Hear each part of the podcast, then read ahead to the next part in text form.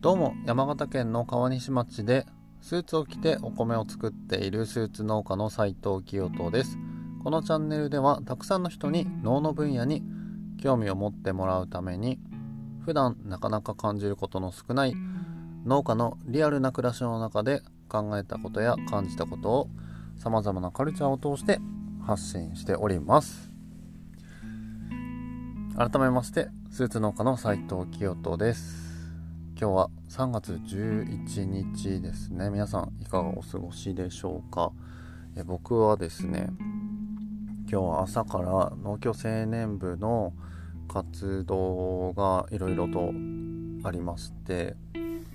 えー、今はですね隣の隣の隣の隣町ぐらいまで車で1時間ちょっとかけてえー、会議に出席するために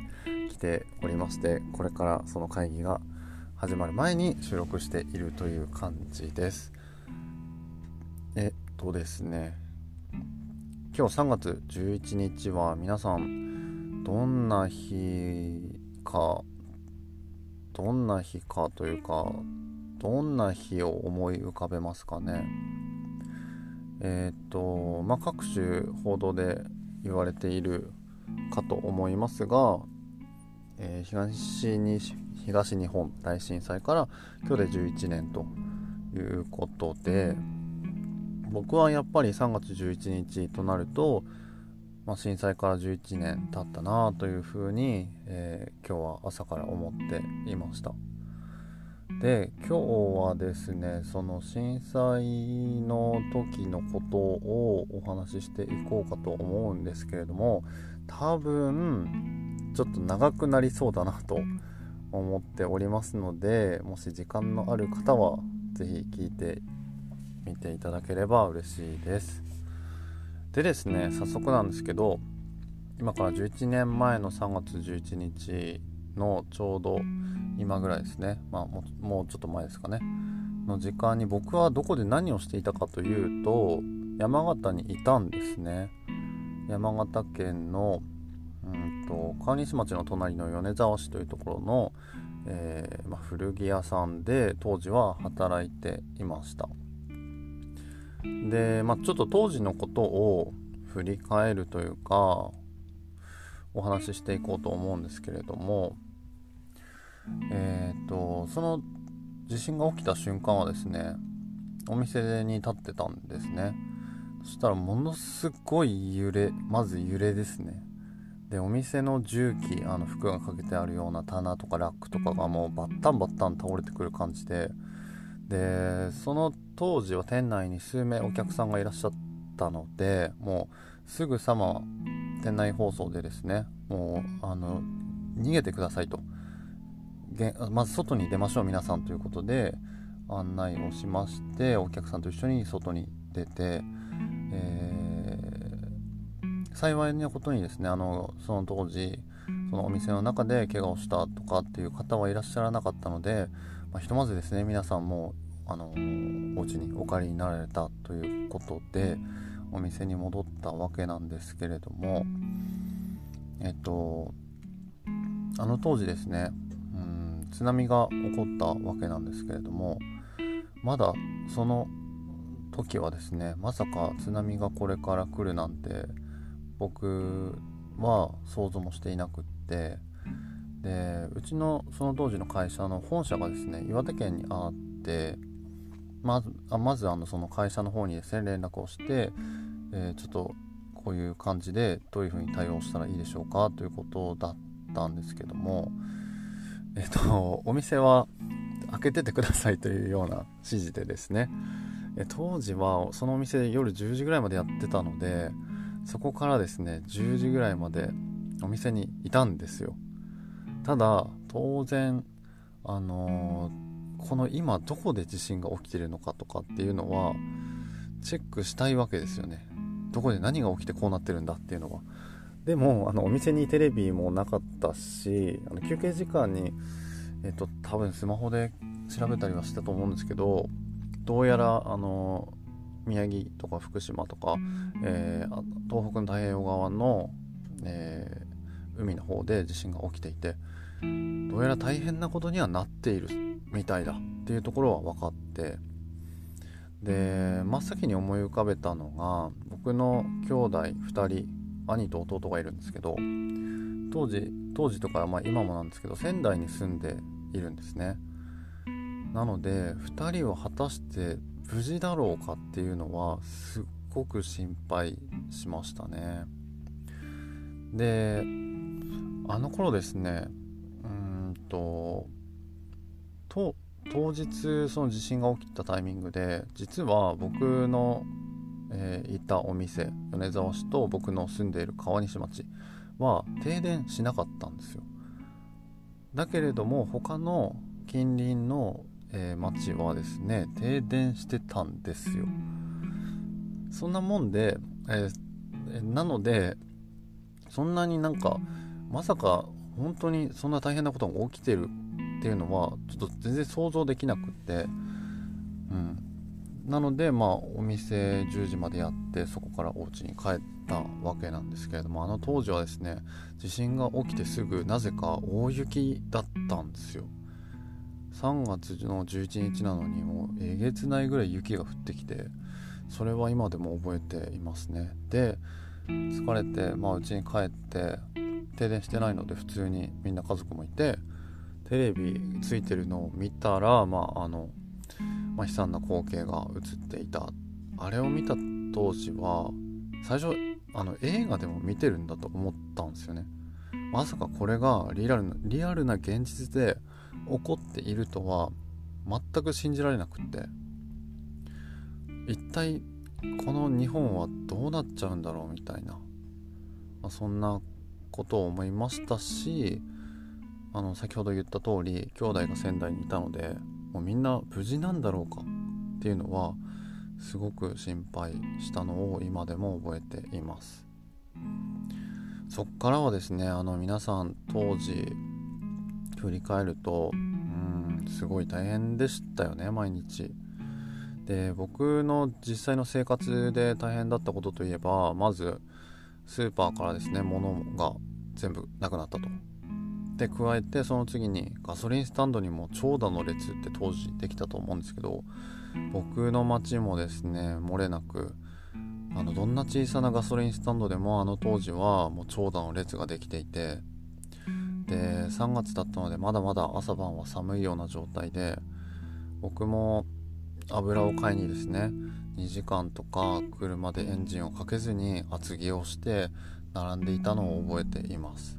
でそうやって買った油をですねうんと兄弟が住む仙台市へ車で持っていったストーブとかもうあらゆる、えーと、生活物資を積んで持っていったのを覚えていますね。幸いなことに兄弟はすごくあの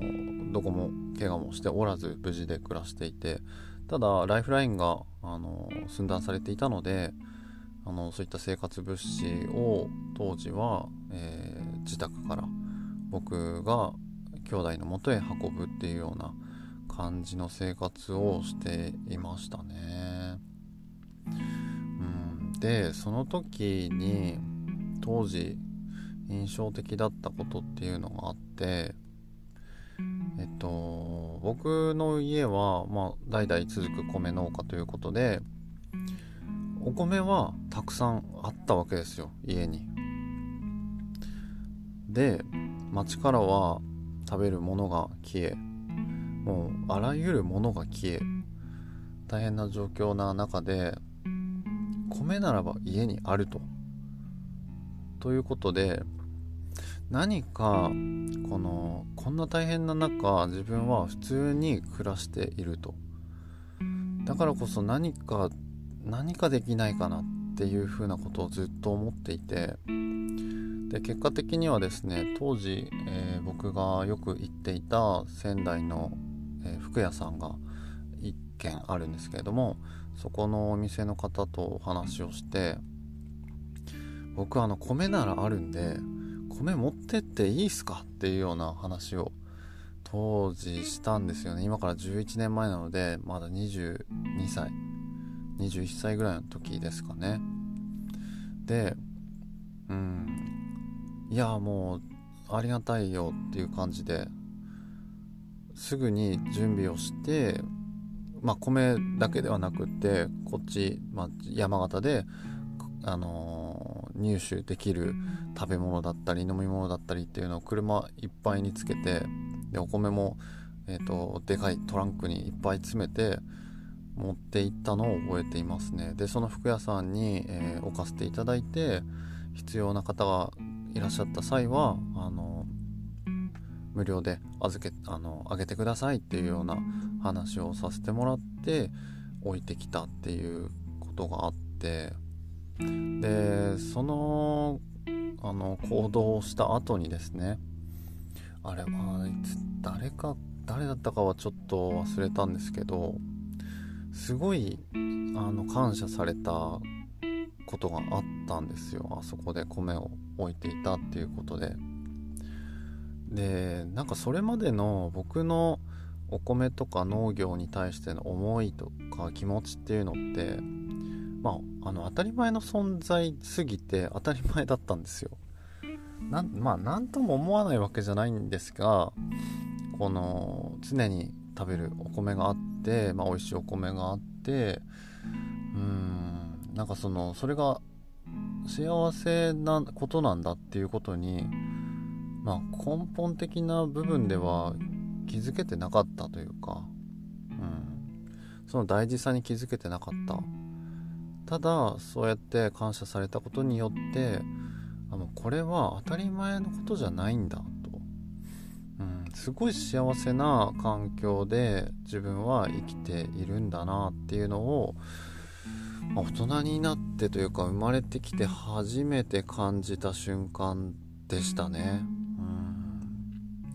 ん、でまあ僕はですね実はそれまではその農業とかの農家とかっていうことに対して憧れとかは持ち合わせていなかったんですよ残念ながら。だけれどもなんかそうやって感謝されたことによってお米とか農業のこうありがたさを感じるとともになんかこう農業とか農家に対してのすごいリスペクトが生まれたんですよね。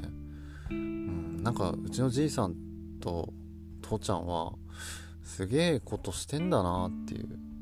すげえっていうか、うん、なんかその表現がちょっと適切かどうかは置いといて、うん、当たり前のことかもしれないけれども、それをこう、日々やっているというか、うん、作り続けている自分の親っていうのは、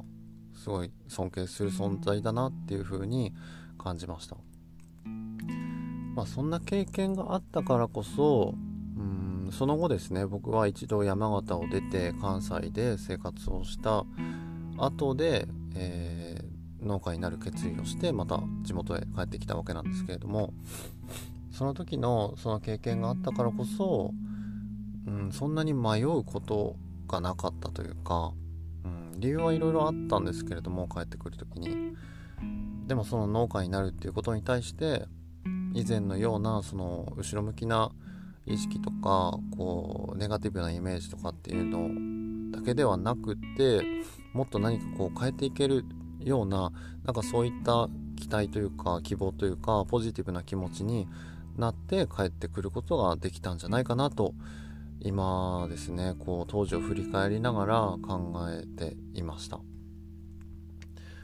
うん、で皆さんにとってですね、まあ、今日という日がどういう一日だったかっていうのも人それぞれ違うと思いますし必ずしもその何でしょうねこう3月11日っていうのは悲しむ日だとかこう感謝をする日だとかなんかそういう決まってる何かがあるってわけではないとは思うんですけれども、まあ、皆さん一人一人ですね当時を振り返ったことでやっぱ今僕が感じたことみたいにですね改めてこの自分がどういう思いで日々暮らしているのかとかっていうのをうんなんか考えるというかこうきっかけになるんじゃないかなと思って今日はこんなお話をさせていただきました。それとですね、えー、以前からお話ししている通り今僕はですねえー、自分の新しいこうブランド作りをしているわけなんですけれどもその大きな目的として、えーと、たくさんの人にその農業とか農家とかお米だとか、えー、その農というものに対して、えー、もっとですねうんいろんな角度で、え興味関心が持てるようなそしてこう楽しんでいけるような脳を通してこう驚きとか笑顔が増えていくようなそんなブランドを作っていきたいと思いながら、えー、取り組んでいます。多分こうお米とか農業とか、えー、そういったものって結構皆さんにとっても当たり前な存在になってるっていう人も少なくはないと思うんですね。でもそういったこう当たり前のものだからこそこうなんでしょう感謝する気持ちだったりだとかこうそれに対してちゃんと考えるみたいなことってなかなか少なくなってきているのが現代なのかなと思っていてそそういったことをこううんこう僕から何か新しい価値として提案していきたいなというふうな思いで今やっておりますので是非ですねその辺あの進捗というか、えー、僕のこの歩みというのをですね見守ってもらって応援していただければすごく嬉しいです。はい。そんなわけで、え今日は、え、3月11日に自分がですね当時、えーと、経験したことというか感じたことをお話しさせていただきました。ちょっとなんだかあの暗くなっちゃったかもしれないなと今更ながら思っているんですけれどもあの全くそんなことはないのであくまでもそういった経験をして、えー、前向きにというかプラスに考えるきっかけになったっていうことなので、うん、今日の放送はそういったポジティブなメッセージを伝えたいという思いでお話しさせていただきました。それではですね、えー、もうそろそろ会議も始まるのでこれから会議に臨んでいきたいと思います。で帰りもですねまた1時間ちょっとかかるのでえー、安全に気をつけて無事に家にたどり着きたいと思いますので皆さんも一緒に頑張っていきましょう。それでは今日も最後まで聞いてくださってありがとうございました。スーツ農家斉藤清人がお送りしました。それではまた明日お会いしましょう。さようなら。